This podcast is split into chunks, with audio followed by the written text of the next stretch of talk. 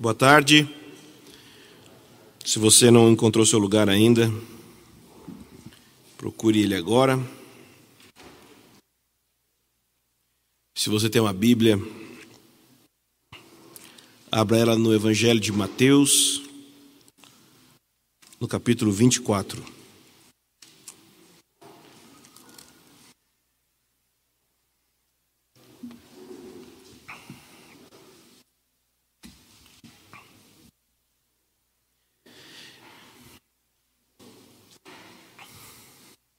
Nós vamos então começar a falar de, de fato agora, eu vou começar a falar agora de fato, sobre o assunto de fim dos tempos, entrando, usando é, o caminho de Mateus 24 para isso. E por que, que eu vou usar essa passagem? Porque ela é muito fácil de entender. Acho que um princípio que a gente precisa buscar sempre quando vai estudar é sempre começar com o mais fácil e depois ir para o mais complicado. E sempre do mais literal para depois ir para o mais simbólico. E Mateus 24 é uma passagem muito simples de entender.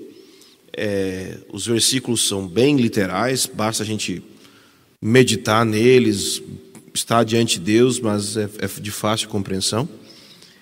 E você vai perceber que durante os dias, enquanto eu for falando, explicando essa passagem, você vai perceber que a minha abordagem dessa passagem, meu entendimento sobre ela, é que ela se refere ao futuro.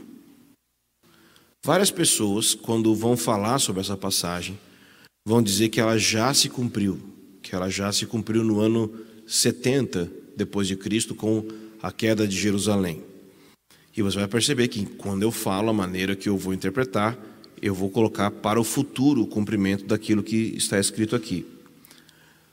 Não é que eu não acredite que aquilo que aconteceu no ano 70 depois de Cristo não seja uma espécie de sombra em relação àquilo que vai acontecer no futuro. Com certeza eu acredito.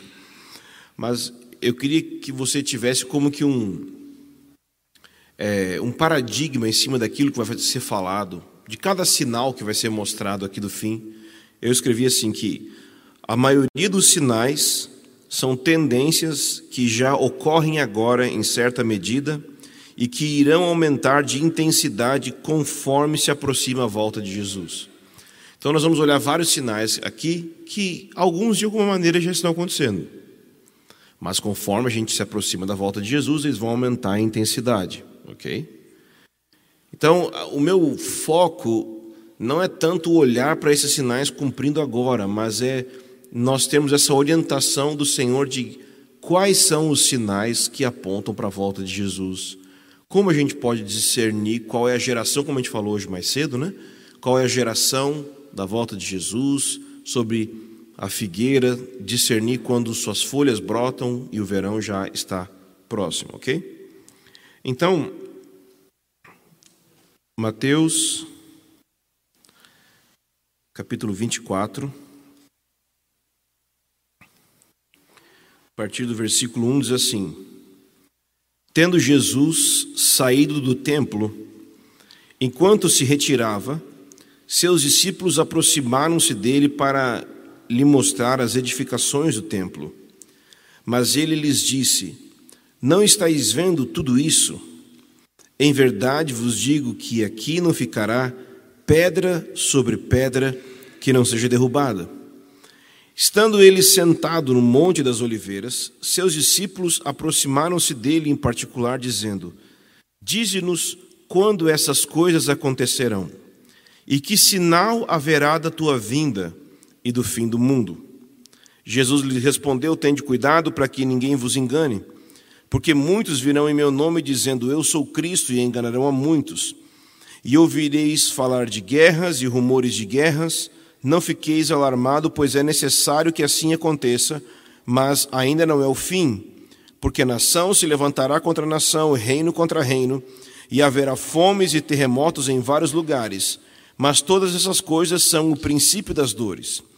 Então sereis entregues à tortura e vos matarão, e sereis odiados por todas as nações por causa do meu nome.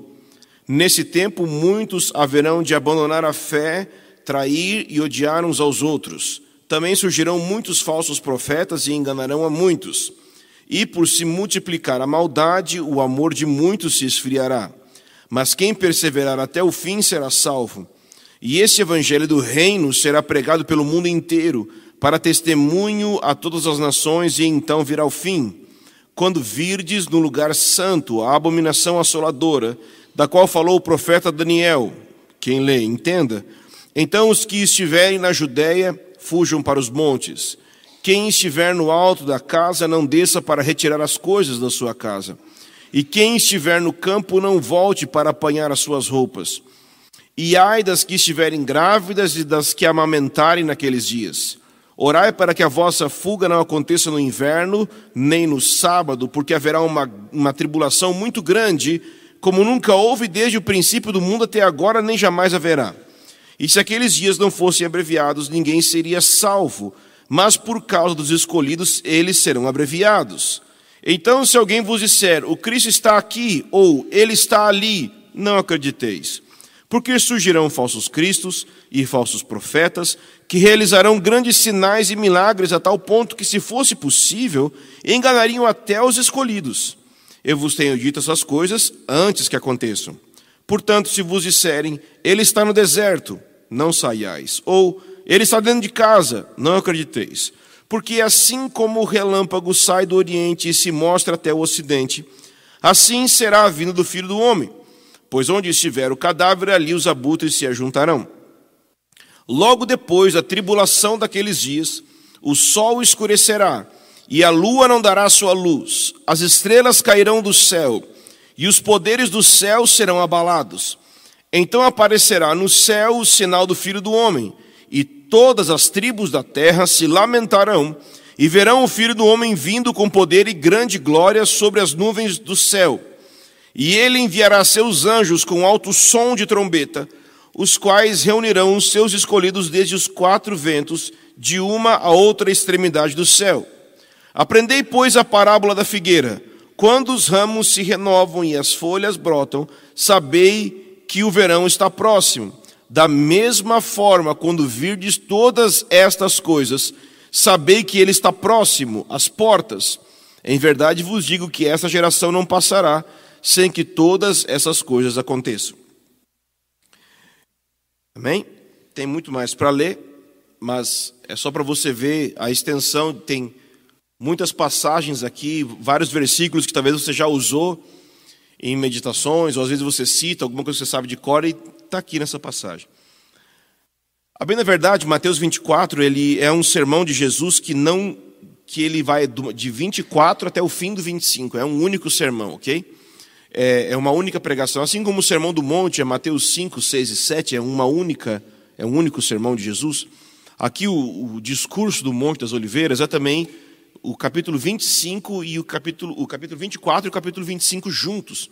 Eles formam uma unidade. Então eu vou tentar, de alguma forma, até o fim, chegar no 25 também. É, mas vamos ver conforme que o Espírito Santo for concedendo. Se você olhar nos primeiros versículos, os três primeiros versículos, eles é, dão mais ou menos o contexto. Né? Ele está falando que Jesus estava saindo do templo. Enquanto se retirava, seus discípulos se aproximaram dele para mostrar as edificações do templo, as construções, o edifício do templo. Mas ele lhes disse: Não estás vendo tudo isso? Em verdade vos digo que aqui não ficará pedra sobre pedra que não seja derrubada. E aí no versículo 3, os discípulos vão perguntar para Jesus sobre o fim dos tempos. Qual a relação disso, de Jesus mostrar que não ia ficar pedra sobre pedra no templo, e os discípulos perguntarem quando vai ser o fim dos tempos? Por que, que Jesus está falando algo e ele chega com essa pergunta? A gente não necessariamente percebe uma relação entre essas duas coisas. Vamos pensar? Para você entender. O que está acontecendo aqui não começou aqui. Começou no capítulo 21. Desde o capítulo 21 aqui de Mateus, algumas coisas estão acontecendo. E essa pergunta dos discípulos é uma conclusão em cima do que passou a acontecer desde o capítulo 21. E o que aconteceu no capítulo 21? Jesus, ele entra em Jerusalém e ele é recebido como que um rei pelo povo de Israel. Vamos dar uma olhadinha ali. Se alguém puder me trazer água, ia me ajudar muito.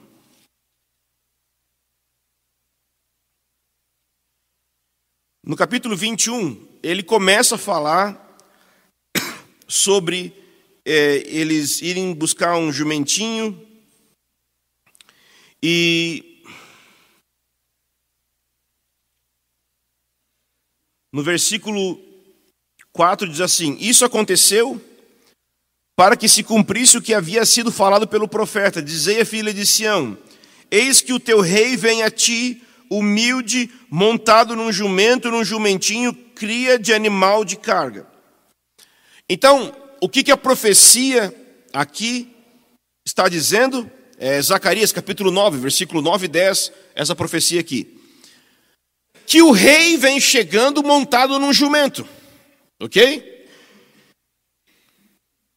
Será que as pessoas no tempo de Jesus, quando ele aqui a partir do versículo 11. Não, perdão. A partir do versículo 7, quando ele começa a entrar na cidade de Jerusalém. Olha o versículo 8. A, a maior parte da multidão estendeu os mantos pelo caminho, e outros cortaram ramos de árvore e espalhavam pelo caminho, e as multidões, tantas que iam adiante dele como as que o seguiam, clamavam Hosana ao filho de Davi. Será que eles estavam entendendo que o que Jesus estava fazendo era o cumprimento? Sim. O que, que significa Hosana, filho de Davi? A gente né, nasce na igreja e não pensa, né? a gente fica Hosana, Hosana, Hosana, Hosana.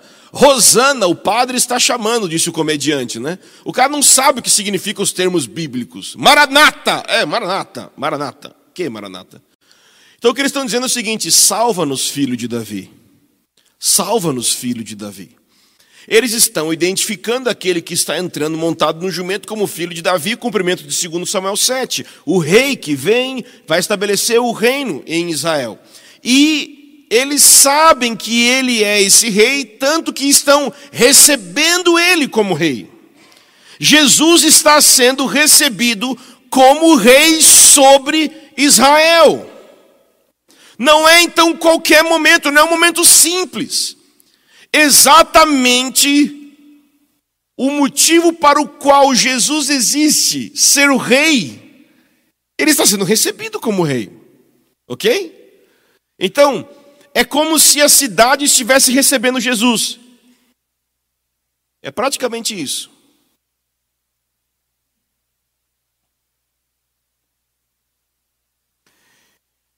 E olha só o que diz no versículo 9. E as multidões, tanto que iam adiante dele, como as que o seguiam, clamavam Osana ao filho de Davi: Bendito o que vem em nome do Senhor. Osana nas alturas. Baru Rabab Shem Adonai. Bendito que vem em nome do Senhor. Então eles estão dando as boas-vindas a Jesus como rei.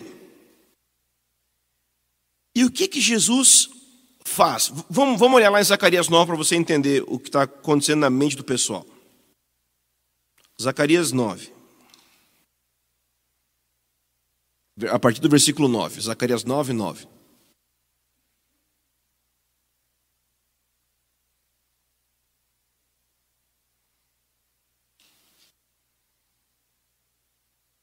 Diz assim: Alegra-te muito, ó filha de Sião, exulta, ó filha de Jerusalém, o teu rei vem a ti. Ele é justo e traz salvação. Ele é humilde e vem montado num jumento, num jumentinho, filho de jumenta. Só que não termina aí, olha o versículo 10. E darei fim aos carros de Efraim, aos cavalos de Jerusalém, e o arco de guerra será destruído, ele anunciará paz às nações e o seu domínio se estenderá de mar a mar, desde o rio até as extremidades da terra. Então, o que, que eles estão entendendo? Que se o rei está entrando humilde, cumprindo o versículo 9, ele vai cumprir o versículo 10 também, que é o que? Destruir os arcos de guerra, que na prática seria mandar embora Roma de, de, de sobre Jerusalém, mandar Roma embora. vencer os soldados romanos e estabelecer o reino, a monarquia de Davi. É isso que eles estão esperando que ele vai fazer. Só que Jesus entra na cidade montado no jumento, e ao invés dele ir na direção dos romanos, ele entra no templo. Tipo, e Jesus, parece que você errou o caminho. Você não ia falar matar os romanos? Não, não, não. Que o juízo começa na casa. Então, antes dele lidar com a questão do reino, ele começa a lidar com a questão do sacerdócio. Ele vai mexer nos. Antes de ele lidar com a questão de monarquia e reino, ele vai mexer com a questão do sacerdócio. Por quê? Porque ele entra no templo. E quando ele entra no templo, o que, que ele faz? Lembra? Ele vira tudo. Com que autoridade ele está fazendo isso? Bom, é exatamente isso que vão perguntar para ele depois, aqui no capítulo 22. Que autoridade está fazendo isso? Porque ele está entrando como rei. Ok? E como rei, ele está ordenando, como que organizando o sacerdócio. É isso que ele vai fazer quando ele voltar. Ele vai ordenar o sacerdócio do seu povo. Mas, de alguma forma, ele está adiantando esse processo naquele momento. E é nessa hora que ele fala: Minha casa será chamada casa de oração. Porque o templo estava andando numa direção que era a direção contrária à qual deveria de existir. E a partir daí, Jesus deixa os principais sacerdotes e os fariseus e os saduceus loucos. Agora, aqui, esses dois capítulos, o 22 e o 23, é onde Jesus tem o maior embate com os líderes religiosos da sua época. E como é que termina o capítulo 23? Vamos olhar ali.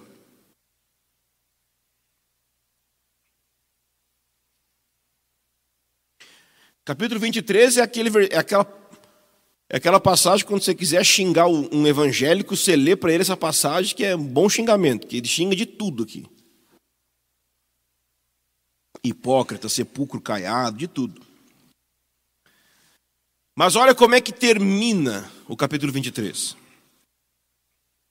Pois, desde agora vos digo, que de modo algum me vereis, até que venhas a dizer: Bendito o que vem em nome do Senhor. Eles tinham acabado de dizer isso um dia antes no templo. ok? Quando ele entrou no templo, foi um dia, ele foi para casa, quer dizer, foi para Betânia, depois ele voltou, e aí aconteceu isso aqui. O que, que ele está dizendo? O que está acontecendo aqui é o seguinte: ele, ele foi reconhecido como rei quando ele entrou. Mas se você perceber, ele não foi reconhecido como rei pelos líderes de Israel. Ele foi reconhecido por crianças, ele foi reconhecido é, por várias pessoas, mas não pelos líderes. Tanto que é nesse contexto que Jesus diz que o reino seria tirado deles e dado para outros que dariam fruto.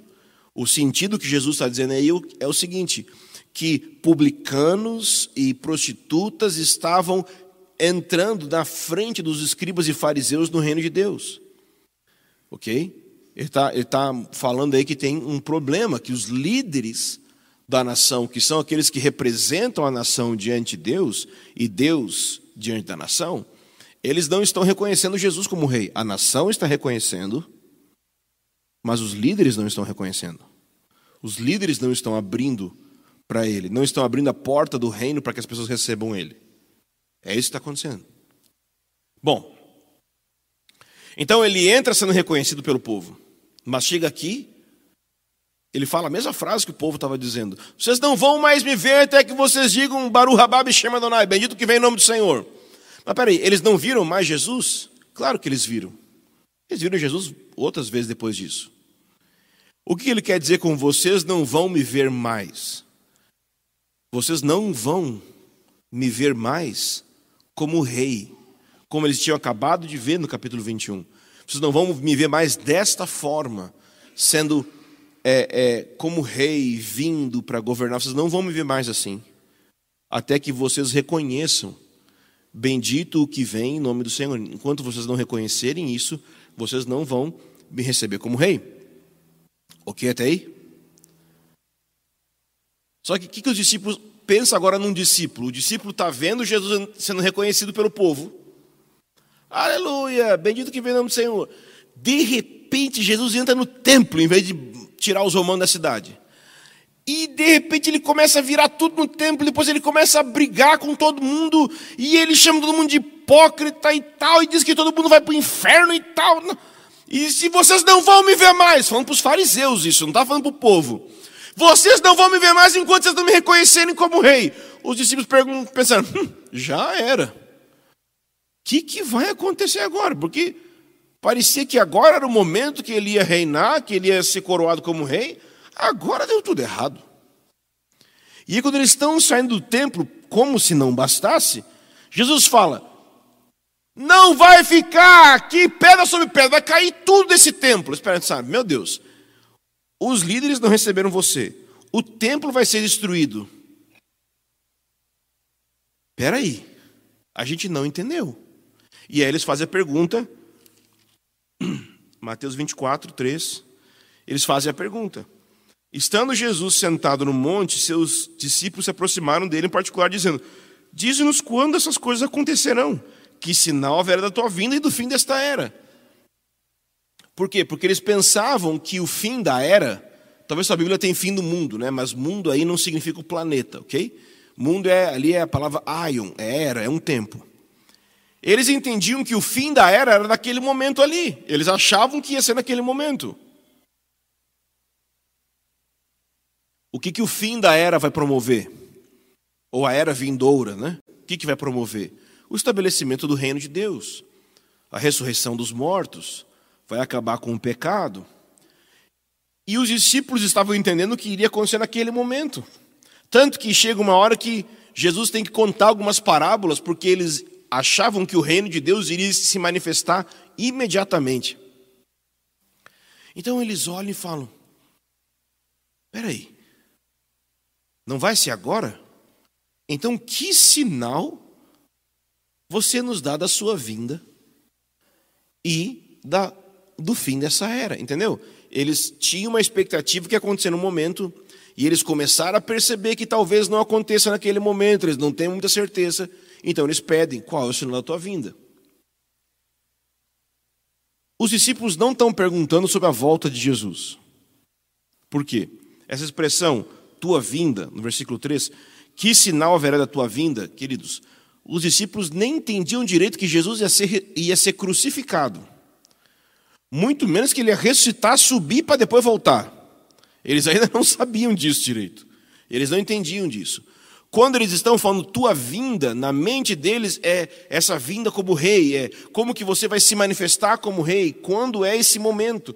Nos fale sobre isso, de maneira que esse versículo não são três perguntas. É uma única pergunta: quando virá teu reino? Basicamente isso que ele está perguntando. Você não precisa dividir, muita gente gosta de dividir, né? Quando o templo vai ser destruído, qual será a tua vinda, qual será do fim da era? No fim é tudo a mesma coisa. Porque eles estão a preocupação deles é quando você vai ser reconhecido como rei. Quando que virá o reino de Deus? Esse é o assunto que eles estão falando. E aí Jesus vai começar a explicar. E a explicação de Jesus ela tem pelo menos três partes. A primeira parte vai até o versículo 8, que é o chamado princípio das dores. A segunda parte vai até o versículo 14, que poderia dizer que é as dores um pouco mais intensa. E a terceira parte vai do versículo 15 até o versículo é, 31. É bem cronológico. Depois ele vai entrar, a par... do 31 em diante, do 32 em diante, ele vai falar sobre parábolas para a gente se preparar para a volta dele. Como a gente pode se preparar para todos esses eventos? Ele vai dar uma série de parábolas até o fim do capítulo 25, que são parábolas de preparação para a volta de Jesus. E no fim do capítulo 25, não é uma parábola, ele fala do julgamento das nações, ok? Que é o que vai acontecer quando ele voltar. Então a gente tem princípio das dores, dores mais intensas, a grande tribulação, as parábolas de preparação e o julgamento das nações. Então vamos lá. Vamos ver o que, que Jesus fala para os discípulos e, obviamente, para você, sobre os sinais que apontam para a vinda do reino dele. Ok? Versículo 4, ele diz: Tenham cuidado para que ninguém vos engane. Engraçado que ele não falou assim, né? É, comprem uma espada bem grande. Comprem um terreno bem longe da cidade, onde vocês podem plantar e colher e ter comida orgânica e tal. Não. O, a primeira frase, a primeira, primeira lição que Jesus fala sobre o fim dos tempos, não é sobre ter comida estocada, não é sobre nada disso. É sobre engano. Porque o principal trabalho de Satanás no fim dos tempos está relacionado com engano. Em Tessalonicenses diz que o anticristo vem com sinais de engano. Um espírito de erro. Sinais falsos para enganar as pessoas. Então você tem que entender que esse é a principal tendência no fim dos tempos. Não tem a, a principal tendência não é falta de comida. A principal tendência é engano. E existe uma série de enganos que a gente poderia relatar aqui, mas vamos ler somente um versículo. Vamos olhar em 2 Tessalonicenses, capítulo 2.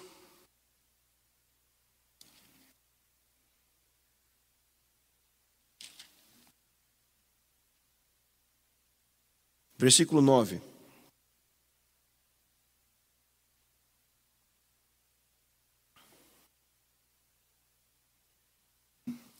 A vinda desse ímpio, está se referindo ao anticristo, se dá por meio da força de Satanás, com todo o poder, sinais e falsos milagres, com todo o engano da injustiça para os que perecem, pois rejeitaram amar a verdade para serem salvos.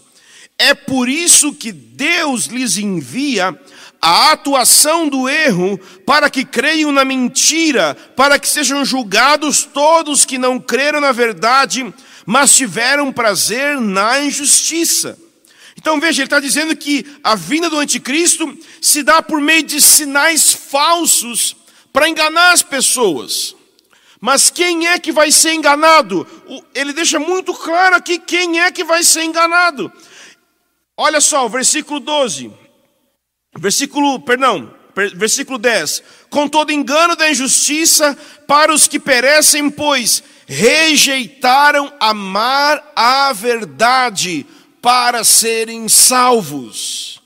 A chave no fim dos tempos não é eu ter uma pistola carregada debaixo da cama, é eu amar a verdade.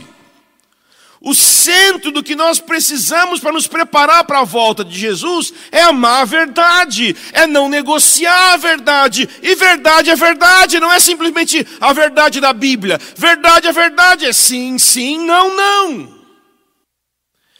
É amar o que está escrito e não negociar com aquilo que está escrito é não brincar com ortodoxia. Não, ortodoxia, querido, se você brincar com doutrina central da Bíblia. Se você achar que a Bíblia não tem um corpo de doutrinas centrais e essenciais, básicas e fundamentais para todos, cuidado, você vai começar a fazer aliança com espíritos de engano. Quer dizer que se eu entendo das doutrinas fundamentais eu não vou ter espírito de engano? Não. Mas quer dizer que se nem isso eu tenho, certamente vou ter espírito de engano. Existem fundamentos inabaláveis da fé cristã. Existem marcos que não podem ser tirados, não podem ser movidos, tem que se manter firmes. Sim, sim, não, não. Jesus disse que aquele que acrescentasse alguma coisa ou retirasse alguma coisa da doutrina fundamental do que está na Bíblia, essa pessoa iria sofrer dano eterno. Dano eterno. Sã doutrina está na Bíblia. Foi um apóstolo que escreveu, sã doutrina.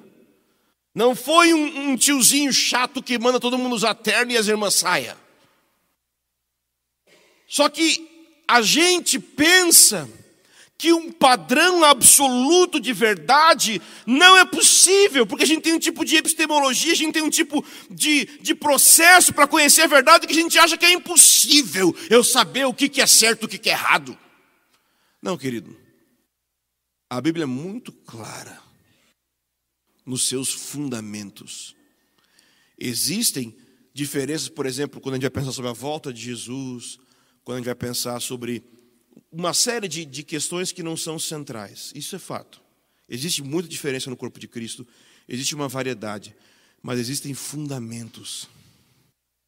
E nós não podemos negociar os fundamentos. Eu não estou falando sobre, entende? Você entrar em, em concordar com todos os detalhes da doutrina. Não, jamais. Mas no básico, na inspiração das Escrituras, na divindade do Filho de Deus,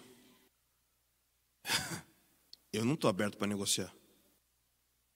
Porque é conforme a gente vai abrindo para negociar, é conforme a gente para de pregar aquelas partes difíceis da Bíblia, é que a gente vai criando uma mentalidade que abraça o engano. Porque o engano, em, a palavra engano em grego, ela também pode ser trocada pela palavra sedução.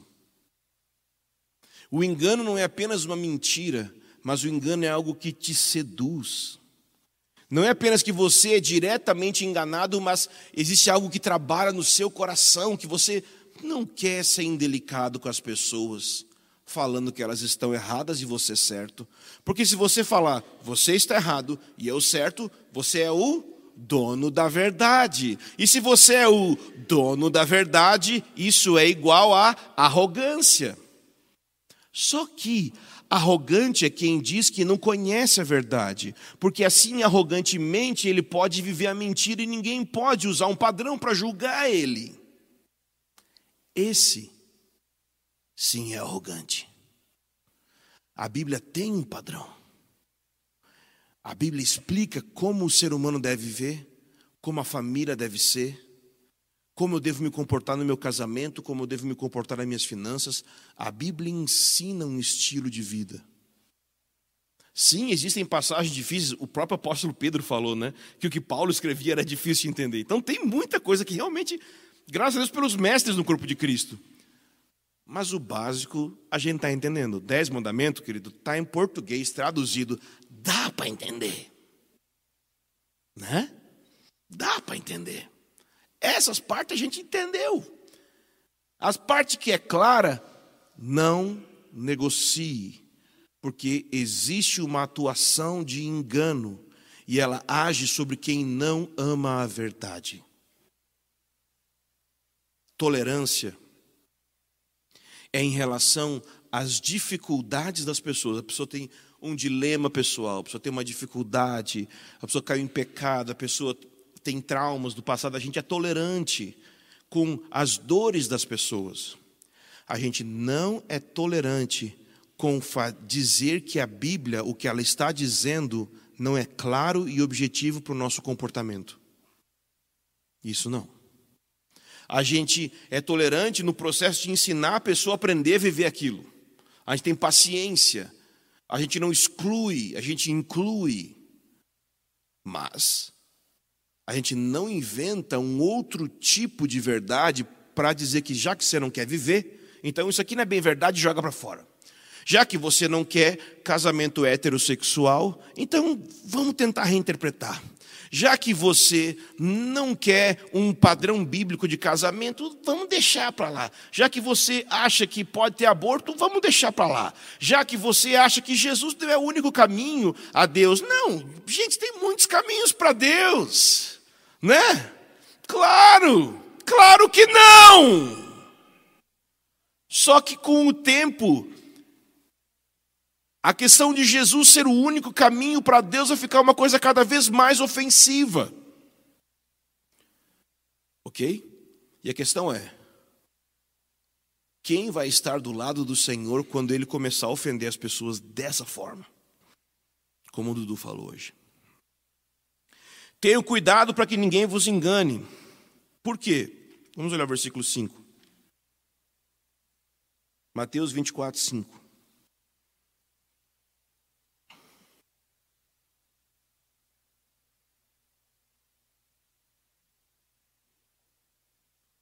Porque virão muitos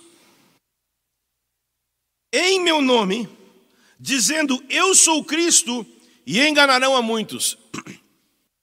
Durante alguns anos eu li esse, essa passagem. Sabe o que eu pensava? Só pensava no Henrique Cristo. É sério. O que, que acontece? A gente acaba ridicularizando a Bíblia às vezes. A gente olha algumas coisas que Jesus fala, pelo menos era isso que intuitivamente estava fazendo, eu estava ridicularizando o que Jesus disse. Ah, você acha que eu vou ser enganado pelo Henrique Cristo Jesus? Você acha que eu vou ser enganado por um cara falando, eu sou Jesus? Você já veio há dois mil anos atrás. Mas então, ele não disse que as pessoas iriam dizer que eram Jesus. Disse que elas iriam dizer que era Cristo. E tem uma grande diferença aqui. Significa que elas acreditam que foram ungidas para serem libertadores. E isso, todos os anos de eleição, tem alguém que acha que foi ungido para ser o libertador do Brasil. Político, militar, seja quem for.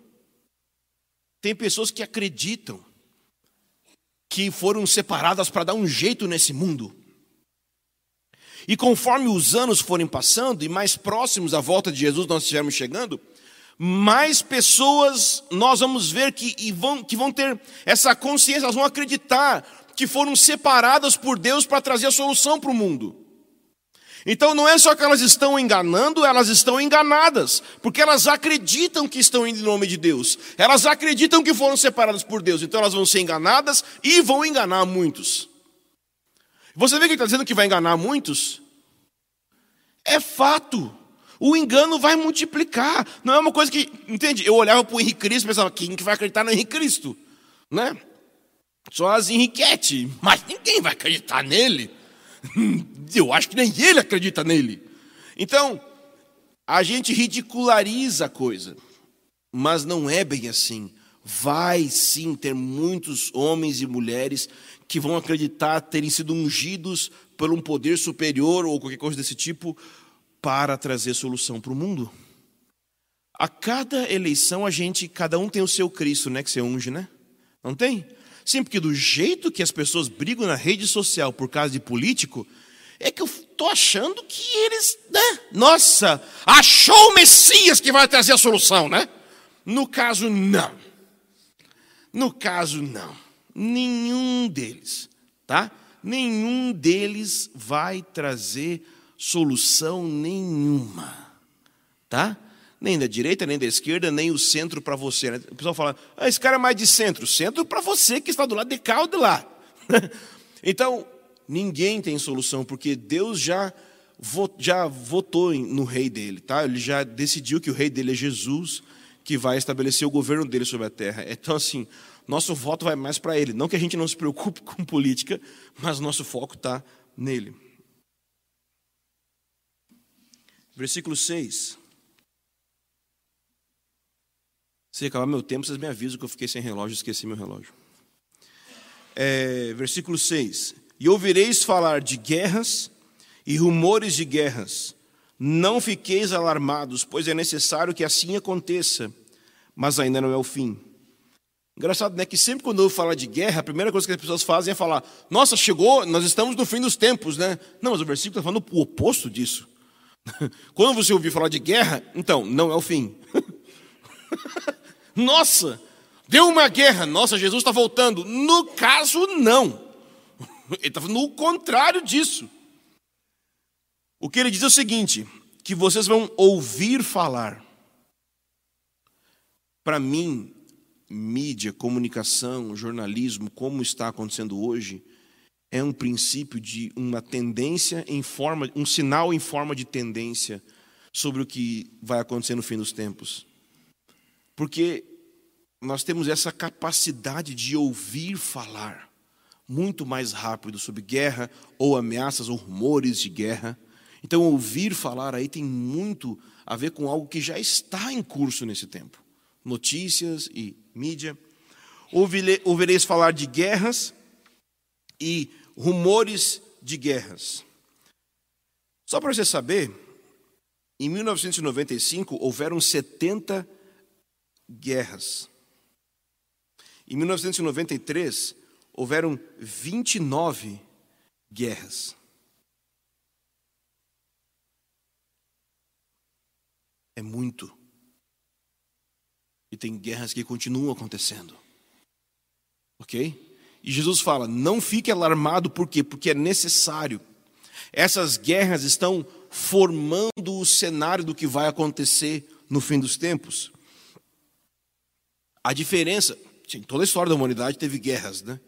Qual que é a diferença das guerras de antigamente para agora? Nós temos guerras hoje, ou melhor, armas, que podem acabar com a humanidade toda. Então a gente tem não só a guerra, mas o rumor de guerra. Aquela ameaça que nos deixa muito mais sensibilizado. As notícias, elas vão cooperar nesse sentido. A, a comunicação vai cooperar nesse sentido. De que quando você for pregar o evangelho num lugar distante da sua casa, as pessoas têm acesso à comunicação e já estão, é, por assim dizer, sensibilizada pelas notícias de guerra. Então, quando o princípio das dores estiver acontecendo, você vai ter uma espécie de comoção mundial por causa de comunicação muito maior do que a gente já tem agora, mas o que a gente vê agora já pode se configurar um início disso. Então, é, no versículo 7 ele diz o seguinte: Porque nação se levantará contra nação, e reino contra reino, e haverá fomes e terremotos em vários lugares. Aqui são várias coisas. Primeiro, a palavra nação e reino são palavras diferentes. Então, nação se levantar contra nação e reino se levantar contra reino não são a mesma coisa. A palavra nação aí é a palavra etnos, etnia. Ele está falando sobre etnia lutando contra etnia. Não é uma guerra nacional, simplesmente de, uma, de um país contra outro país. Mas é uma guerra que pode acontecer dentro do próprio país, de uma etnia contra outra. Em 1994, 800 mil pessoas morreram em Ruanda por causa de um tipo de dilema de guerra como esse. Em, entre 75 a 79, 2 milhões de pessoas morreram no Camboja por causa de uma guerra ligada com etnia. No Sudão, de 83 a 2005, também 2 milhões de pessoas morreram por causa desse tipo de etnia contra etnia. Então, esse tipo de dilema vai aumentar. ok? É uma desordem civil causada por racismo. É uma desordem civil quando você não aceita o outro por o outro ser diferente. E aí você quer matar o outro porque ele é diferente. Mas ele também fala de reino contra reino. E aí já é um aspecto diferente porque fala dessa questão governamental. Então, é um aspecto mais ligado a guerras ou conflitos econômicos, ok? São guerras econômicas. É uma hostilidade na arena da economia que gera feridas na arena de recursos. Entende? Quando, por exemplo, uma nação é, não concorda com o que a Coreia do Norte faz e ela decide que não vai enviar suprimento, ou não vai comprar, ou não vai fazer negócios com aquela nação, e aquilo gera um dano na nação econômico, nos recursos, ok? Então esse tipo de dilema também vai aumentar muito, não apenas etnia contra etnia, mas economia contra economia, reino contra reino, cada vez mais, ok? A maldade aumentando. E como resultado disso, olha o que o versículo diz: Nação se levantará contra nação, reino contra reino, e haverá fome. Óbvio. Se você tem uma luta de economia, você tem o resultado da população mais pobre, principalmente, fome. Ok? Então é isso que vai acontecer. Você, vai, você vê em Apocalipse que eles falam sobre o peso do trigo, o peso do vinho, o peso do azeite, ou melhor, o vinho e o azeite não ser danificado, e o trigo e a cevada, o peso que eles têm. Então, é um dilema econômico que fala nesses primeiros selos em Apocalipse. Então, um bilhão de pessoas sofrem com isso. Em 2025, a estimativa é que 2 bilhões de pessoas vão sofrer de fome. 25 mil pessoas morrem de fome por dia, 5 milhões por ano. E ele fala não só de fome, mas haverá fome. E na, na versão é, corrigida fiel, fala pestes. Quem tem isso? Na sequência de fome, pestes ou doenças. Alguém tem essa versão? Tem aí? Pestes, doenças, ok? É um outro sinal que vai aumentar muito. A gente já tem muito, mas vai aumentar muito. Não só doença normal, como a gente conhece, mas também o que a gente chama de bioterrorismo, que é um terrorismo biológico que vai gerar doenças. Existem hoje um, um tipo de cólera que está é, resistindo aos antibióticos, por exemplo. Então a gente ouvia muito sobre cólera no passado, né? tinha muita propaganda e tal, e de repente parou de ter propaganda no Brasil. Venceu, venceu aquele tipo. Porque as doenças elas passam por mutação e AIDS, ebola, são doenças que quando quando começou a questão do ebola, eu fiquei há anos atrás fiquei com muito medo, porque do jeito que ia, não tinha, não tinha, eu, eu nunca achei que ia parar. Só pensei, não, vamos esperar para chegar aqui e morrer. O fato é que agora, cada vez mais isso vai aumentar. E Jesus disse: Se alguma coisa mortífera comerdes, não vos causará dano algum. Que então, a, o dom de cura vai ser necessário mais do que nunca na igreja, vai ser necessário para a nossa sobrevivência, mais do que nunca. Por enquanto é só um, né? Ah, que legal, curou, mas não curou, vai no médico, né? mas vai se tornar uma questão de necessidade cada vez mais. Ele fala de terremotos, haverá fome, espécies de terremotos em vários lugares, e a gente não tem notícias isso é de aumento de terremotos, mas o fato é que a gente tem notícias sobre terremotos como a gente não tinha no passado, porque a informação está aumentando. Literalmente não está aumentando, mas a informação está aumentando. Em Lucas 21, 11, fala de grandes terremotos. Então, são terremotos que vão além da normalidade. É, essa mesma passagem de Mateus 24, ela está em Lucas 21 e em Marcos 13. E eu queria olhar outros sinais com você em Lucas 21, versículo 9.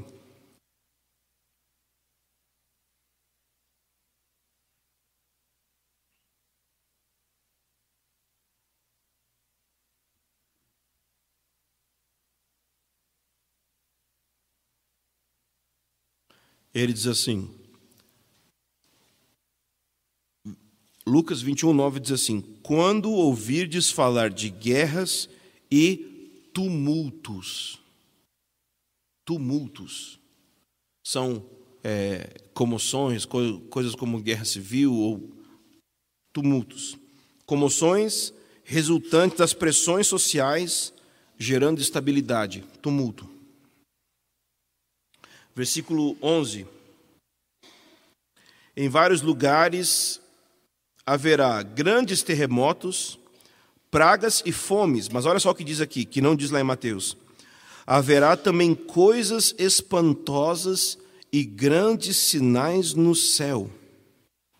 Então, é, por que, que eu acho que não aconteceu essa passagem? Porque, por exemplo, essas coisas não aconteceram. Coisas espantosas e grandes sinais no céu. Tem gente que, vai, que gosta de assim, não, mas no ano tal aconteceu um sinal no céu. Eu fico meio assim, porque eu acredito que esses sinais vão ser claros para todas as pessoas entenderem. Então, o que seria uma coisa espantosa no céu? Não sei. Mas já pensou se um demônio se torna visível numa região celestial? Talvez para você demônio é só um negocinho assim, né? Não, que o demônio é bem grande. Anjos são grandões. Imagina se um príncipe de uma região resolve só brilhar assim por um minuto sobre uma região. Tum! Que ele pode se fazer de anjo de luz. Já pensou? Um anjo de tipo 100 metros brilha no alto de uma cidade. Um sinal espantoso no céu. E por um minuto, você saca o telefone, né? E aí o mundo inteiro. E comoção e medo. Tumulto por causa disso. É, versículo 25 aqui de Mateus também diz assim: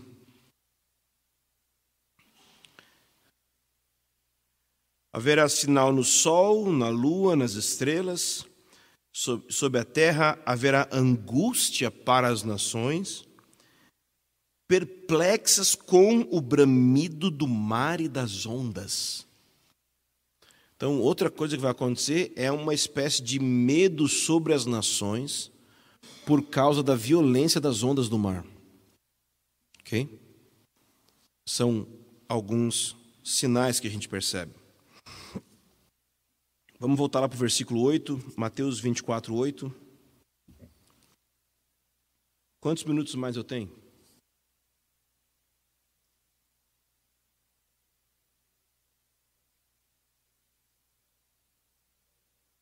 Não sei. Tá.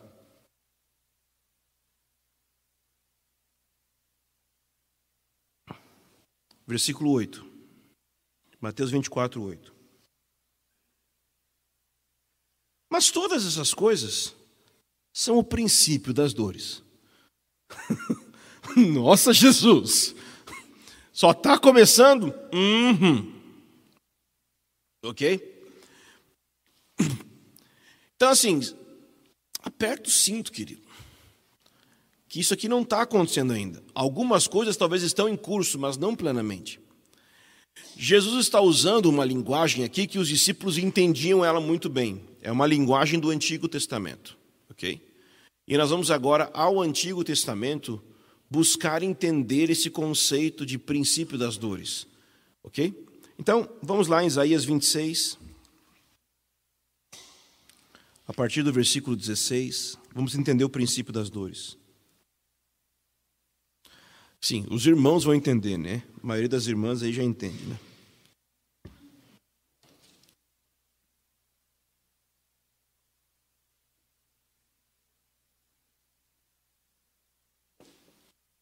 Isaías 26, versículo 16.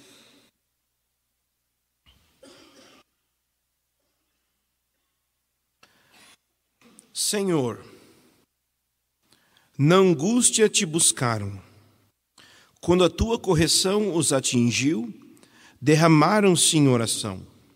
Ó Senhor, eles estão orando agora. Diante de ti fomos como a mulher grávida, que tem dores de parto e dá gritos de dor quando está prestes a dar à luz. Engravidamos, tivemos dores de parto, mas demos à luz o vento e não podemos livrar a terra, nem demos à luz moradores do mundo. Os teus moradores viverão, os seus corpos ressuscitarão. Despertai e exultai, vós que habitais no pó.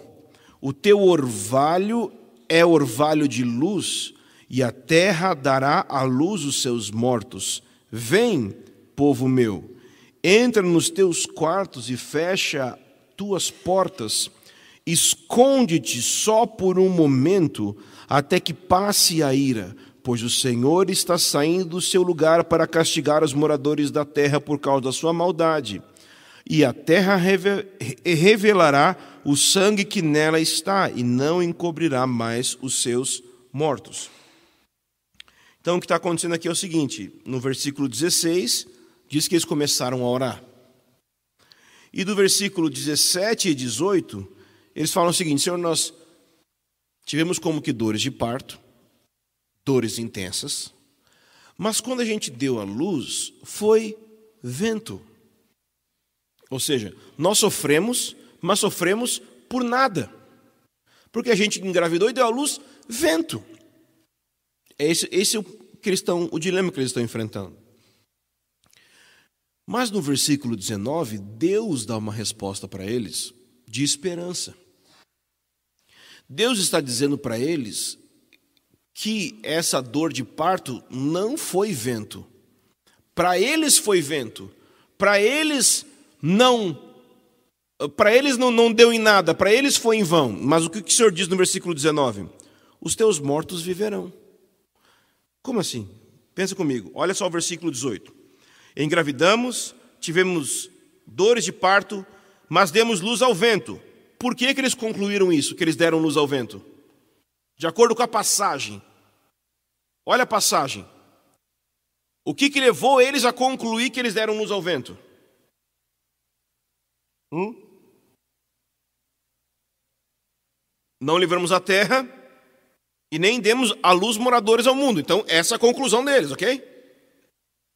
Ou seja, a, a, terra de Israel não foi liberta do seu cativeiro e os moradores do mundo não foram salvos. Porque esse é o sentido de, do destino de Israel. Israel está sofrendo, mas para trazer redenção ao mundo. E eles estão dizendo: nós estamos sofrendo, mas a redenção não está chegando ao mundo. Nós estamos sofrendo, mas isso não está acontecendo. E Deus vai falar o que no versículo 19? Os teus mortos viverão, os teus corpos ressuscitarão. Ele está dizendo o quê? Essa dor de parto vai gerar a ressurreição dos mortos. Ok? É isso que ele está ensinando aqui. As dores de parto que Jesus está ensinando em Mateus 24, elas antecedem o momento da sua volta, quando os mortos ressuscitarão. Esse é daqui que Jesus está tirando esse ensino. As dores de parto precedendo a ressurreição dos mortos. Mas o que é que acontece antes do momento da ressurreição dos mortos? Né? Olha o que está no versículo 20. Vem, povo meu, entra nos teus quartos e fecha tuas portas, esconde-te só por um momento até que passe a ira, pois o Senhor está saindo do seu lugar para castigar os moradores da terra por causa da sua maldade. É a grande tribulação. Então você tem o princípio das dores ou as dores de parto, você tem também ressurreição dos mortos, você também, tem também grande tribulação. Não é uma sequência, não estou dizendo que isso aqui é uma sequência, ok? Só estou te mostrando que está aqui na passagem: dor de parto, ressurreição dos mortos e Deus visitando a terra com castigo em relação à sua ira. E também em Isaías 66,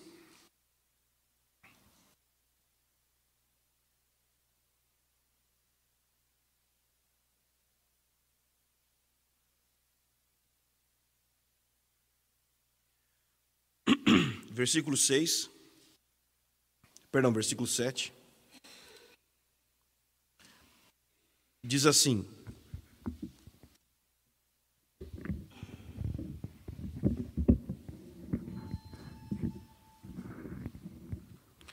Deu a luz,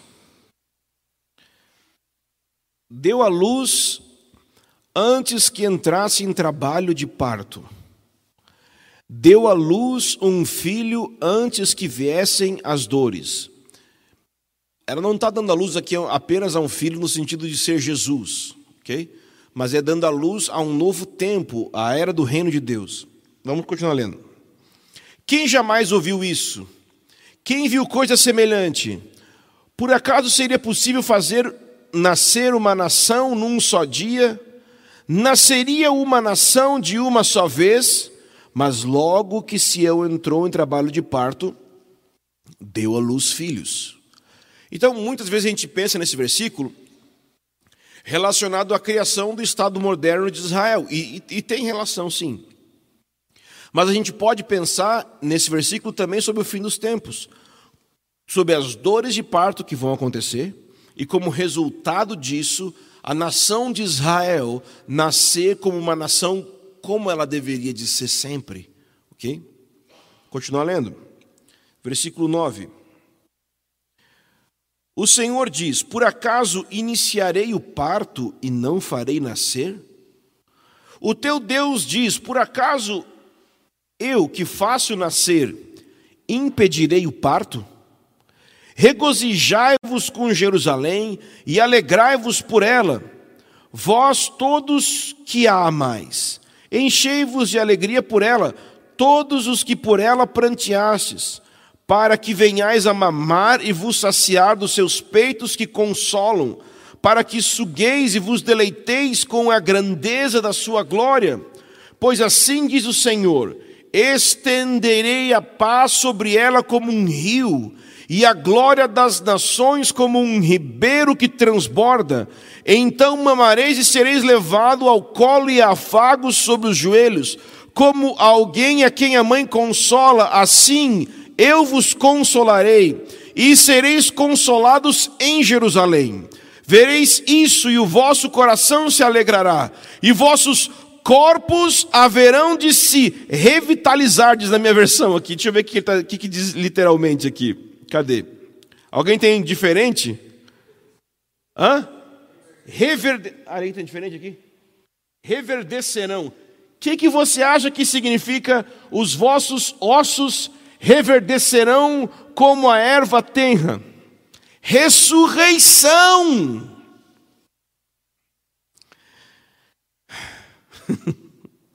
Vereis isso e o vosso coração se alegrará, e os vossos corpos haverão de se revitalizar como a relva nova. Então a mão do Senhor será conhecida entre os seus servos, e ele se indignará contra os seus inimigos. Pois o Senhor virá com fogo, e seus carros serão como uma tempestade para retribuir sua ira com furor, e a sua repreensão com chamas de fogo, porque o Senhor executará o juízo sobre todos os homens com fogo e com sua espada, e os mortos pela mão do Senhor serão muitos. Então a gente tem esse momento aqui, que Jesus chama de princípio das dores. O que ele está dizendo é o seguinte: que esses sinais que ele deu aqui para a gente, esses sinais são como que as primeiras contrações na história sobre a humanidade, sobre a igreja, para dar à luz esse tempo de ressurreição. Então é necessário, ok? Ainda que vai existir dor, é isso que Jesus está querendo que a gente entenda. Ainda que o futuro possa reservar momentos difíceis de dor, como um parto, o resultado, a ressurreição dos mortos e o reino de Deus, vai ser uma alegria tão grande que vai passar muito rápido, a gente nem vai lembrar mais disso. O que ele está querendo nos ensinar é: vai ser bom. Por mais que pareça que não vai, vai ser, porque o resultado vai ser maravilhoso. Eu considero que os sofrimentos do presente não podem se comparar com a glória que há de ser revelada em nós, ok? Então, como eu tenho mais alguns minutos, eu vou tocar adiante para que na próxima aula a gente já vai estar mais para frente. Então, Mateus 24, versículo 9.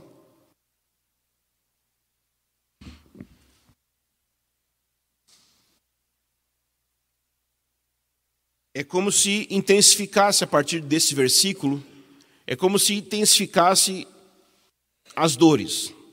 Então, até o versículo 8 é o princípio das dores. Do versículo 9 em diante é uma, uma intensificação. Ele diz: Então sereis entregues à tortura e vos matarão, e sereis odiados por todas as nações por causa do meu nome.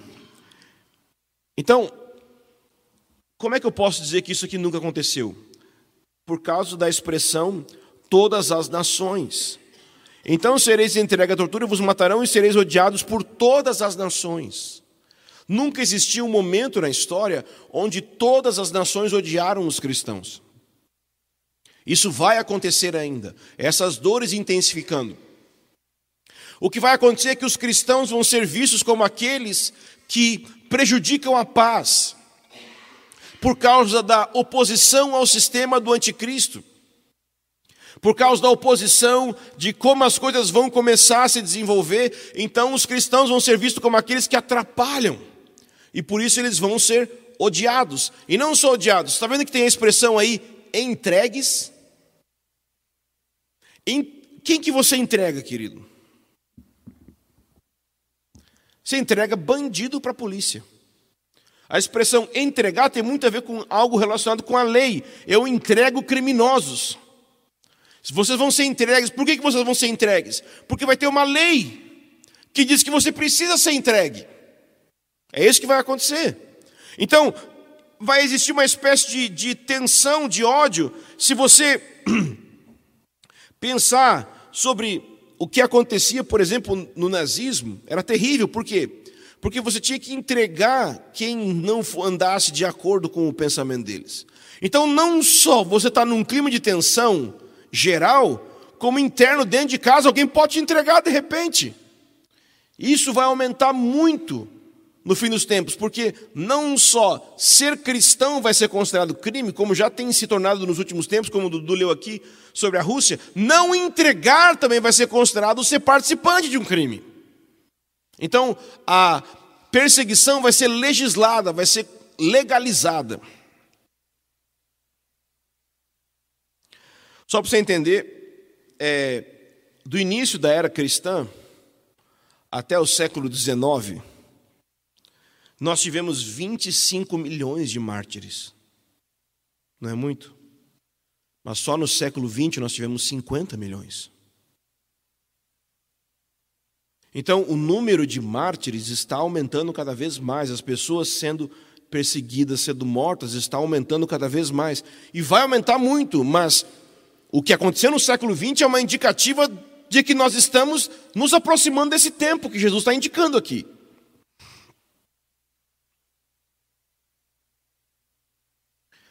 Versículo 10. Nesse tempo, muitos haverão de abandonar a fé.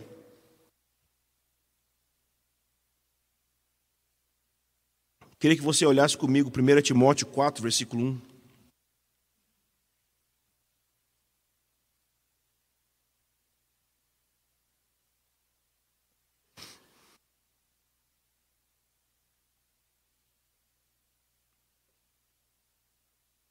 Diz assim, 1 Timóteo 4,1. O Espírito afirma expressa que nos tempos alguns se derão da fé e darão ouvidos a espíritos enganosos. E eles proíbem casamento judaico-cristão. Ele não está falando da legalização de um casamento homossexual. Ele está falando da criminalização do casamento heterossexual. Bem-vindo ao fim dos tempos. Então ele diz no versículo 1 que alguns vão desviar da fé, dando ouvido a espíritos enganadores e doutrinas de demônios. Não quer dizer que eles vão deixar de ser pessoas espirituais. Não quer dizer que eles vão deixar de ter uma igreja. Eles vão ter doutrina. Mas é de demônios. Vai ter louvor.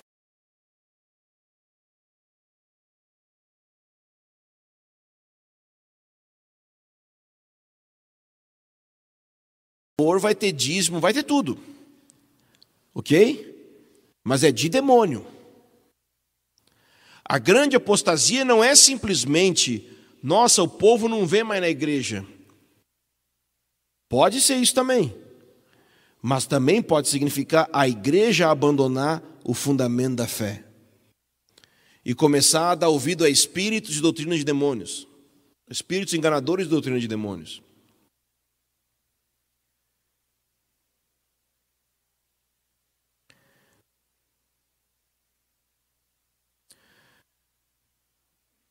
Mateus ainda 24, versículo o mesmo versículo, só que a segunda parte ele diz que muitos vão odiar e trair uns aos outros. Nesse tempo, muitos haverão de abandonar a fé, trair e odiar uns aos outros. Então, você acha que está muito, vai piorar. Quando você olha um cara do ISIS, é, que mata uma família cristã. Eu li alguns relatos, eu fiquei apavorado. Qual é a sua reação?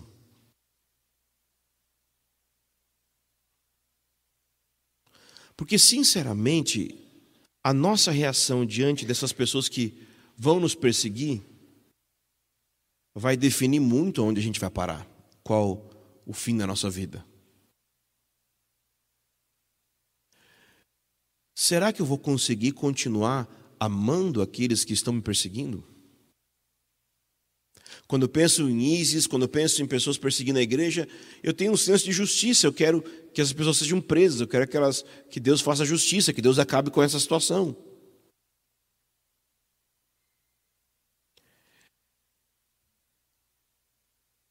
Eu sei que a gente tem medo de terrorismo. Não está errado você ter medo de terrorismo. Mas o medo do terrorismo faz com que a gente tenha um comportamento em relação a árabes ou muçulmanos em geral, pessoas que não são, da, não são árabes, mas são adeptos à, à religião do islamismo, que a gente começa a taxar todos eles de terroristas. Eu não estou aqui concordando com o Islã, nada disso. Mas a questão é que o ódio vai aumentar. Eu li esses dias um rapaz, é, um rapaz cristão, o pai dele é muito conhecido aí no mundo das pregação aí, lá nos Estados Unidos. E ele e o pai dele estão é, querendo ressuscitar as cruzadas. E sim, não é as cruzadas evangelísticas, querido. Eles estão falando bem. Eles estão apoiando pessoas na Rússia que invadem a, a marcha de orgulho gay para bater e matar homossexuais. E o rapaz claramente falou isso, que ele concorda com isso. Ele diz que Jesus veio para destruir as obras do diabo. e, e, ele falou sério. E eu fiquei, não, não, não, você não está falando isso. E eles, e eles escreveram um livro é, sobre a militância cristã. E o que eles querem dizer com militância, querido, é use uma arma e dê um tiro na cabeça de quem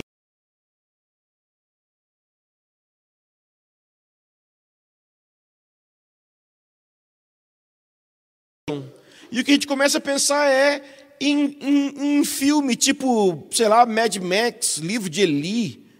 Eu tenho que morar no campo, eu tenho que ter uma arma, é Walking Dead, sei lá o que eu penso. A história dos cristãos é a história daqueles que olhavam para aqueles que iriam matar e tinham tanto amor nos olhos que a pessoa convertia por causa disso. Uma vez, numa rua em Jerusalém, pegaram um jovem, pegaram até ele morrer, Espírito Santo, que tinha um outro rapaz que estava segurando a roupa que estavam matando ele no meio da rua. Chamava Saul o nome do rapaz. E ele viu esse outro cara sendo morto, que chamava Estevão, e ele converteu por causa desse testemunho, essa glória que esse jovem tinha quando foi martirizado, penetrou no nome desse penetrou no coração desse rapaz, que o nome era Saul e que se tornou Paulo, a gente conhece ele como Paulo hoje. Ele não estava ali tentando se defender. Ele estava fazendo algo parecido com Jesus. Perdoa, Senhor. Então, o amor de muitos vai esfriar. E é óbvio, com tanto problema acontecendo, cada um vai querer cuidar da sua própria vida. Cada um vai querer cuidar da sua própria família. É, é óbvio que é natural que isso aconteça.